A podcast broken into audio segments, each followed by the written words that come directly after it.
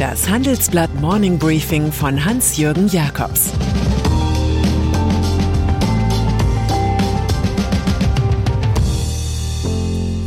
Guten Morgen allerseits. Heute ist Freitag, der 25. März 2022. Und das sind unsere Themen. Wer die Rohstoffe hat, hat die Macht.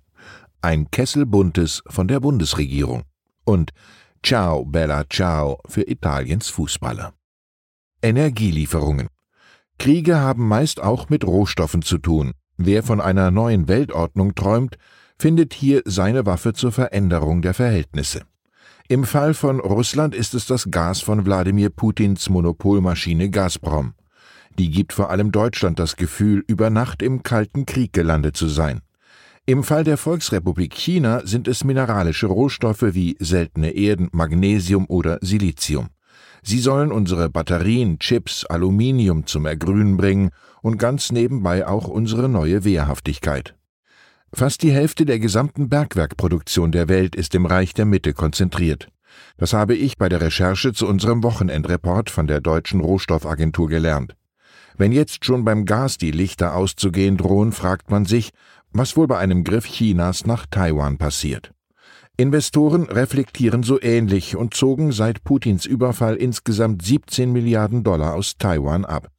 Auf acht Seiten dokumentieren wir den neuen Rohstoffpoker und die Abhängigkeit der deutschen Industrie.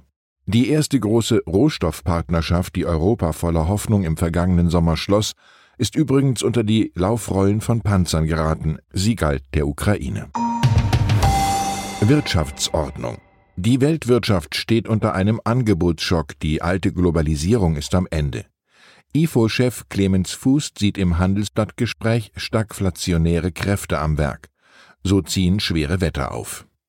Der Münchner Ökonom unterstützt die schnellen Sanktionen der Bundesregierung gemeinsam mit internationalen Partnern, ebenso wie die Entscheidung, die Rüstungsausgaben zu erhöhen. Man sei am Anfang aber zu zögerlich vorgegangen. Die Benzinsteuersenkung der Ampel hätte man sich laut Fuß sparen können. So fließe ein Drittel direkt in die Kassen der Mineralölkonzerne, die ohnehin schon gut verdienten. Der Rest gehe vornehmlich an Haushalte mit überdurchschnittlichem Einkommen, die später dann auch den Krisensoli zahlen müssten.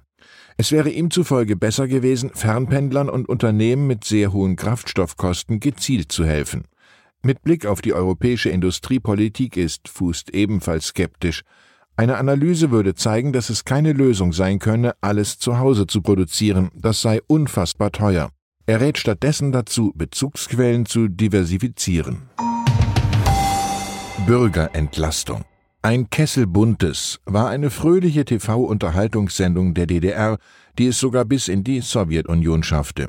Als Kessel Buntes sieht nun auch Handelsblatt-Chefökonom Bert Rürup die aktuellen Beschlüsse der Bundesregierung zur Bürgerentlastung. Und es stimmt ja auch, die drei Koalitionsparteien haben vorher die Rassel für unterschiedliche Vorschläge rasseln lassen.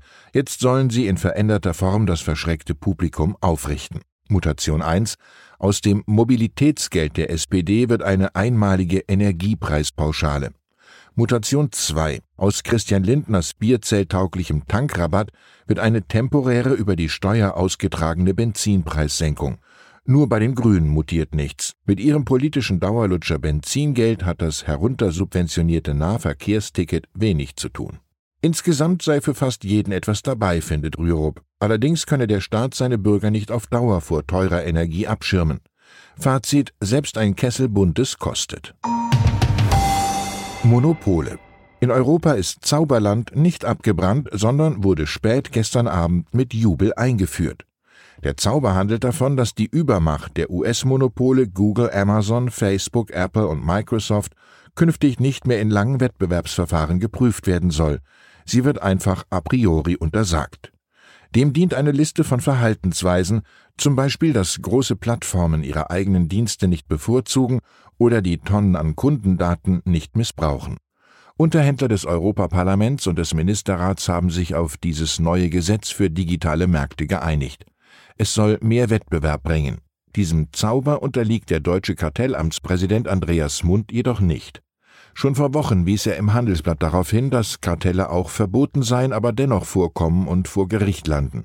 So dürfte es wieder enden, wenn sich die Giganten aus Westamerika mit ihren Kolonnen an Beratern und Juristen besonders Innovatives zur Machtsicherung einfallen lassen. Mein Kulturtipp zum Wochenende. Come on, come on. Der Film von Mike Mills handelt von der erwachenden Liebe eines New Yorker zu seinem Neffen Jesse, auf den er in einer Notsituation ein paar Tage aufpassen muss. Es ist ein berührendes Schwarz-Weiß-Werk in anrührender Zeit, mit einem großartigen Joaquin Phoenix in der Hauptrolle und Woody Norman als neunjährigem Jungen. Eine leise Komik durchzieht die kleinen Spiele zwischen dem fragenden, zweifelnden Kind und dem in der Ersatzvaterrolle gelandeten Radiojournalisten. Am Ende reicht es leicht für 108 Minuten Kino. Und dann sind da noch die Squadra Azzurra. Der Fußballmannschaft von Italien jubelte Europa im Sommer 2021 noch begeistert zu. Die Blauhemden wurden Europameister. Der elegante Trainer stolzierte über den Rasen und nichts schien dieses Glück zu stören. Doch der Nimbus Italiens floss gestern Nacht in der 92. Minute eines Spiels gegen Nordmazedonien dahin. Der Kontrahent schoss das 1 zu 0 Siegtor und der amtierende Europa-Champion kann nicht mehr an der Weltmeisterschaft in Katar teilnehmen. Italien verpasst damit zweimal hintereinander eine WM. Von Theodor Fontane lernen wir in einer solchen Stunde, Abschiedsworte müssen kurz sein wie Liebeserklärungen. Ich wünsche Ihnen ein liebenswertes Wochenende. Es grüßt Sie herzlich Ihr Hans-Jürgen Jakobs. Zur aktuellen Lage in der Ukraine. Ex-Kanzler Gerhard Schröder äußert sich bei einer Konferenz in der Türkei zum Ukraine-Krieg. Jeder solle alles in seiner Kraft Stehende tun, um den Krieg zu beenden. Atomares Säbelrasseln ist ein elementarer Bestandteil der russischen Strategie. Der Westen muss Moskaus Drohungen ernst nehmen, ohne in Angststarre zu verfallen. Das kommentiert Moritz Koch, Leiter des Handelsblattbüros in Brüssel. Weitere Nachrichten finden Sie fortlaufend auf handelsblatt.com-ukraine. Das war das Handelsblatt Morning Briefing von Hans-Jürgen Jakobs, gesprochen von Peter Hofmann.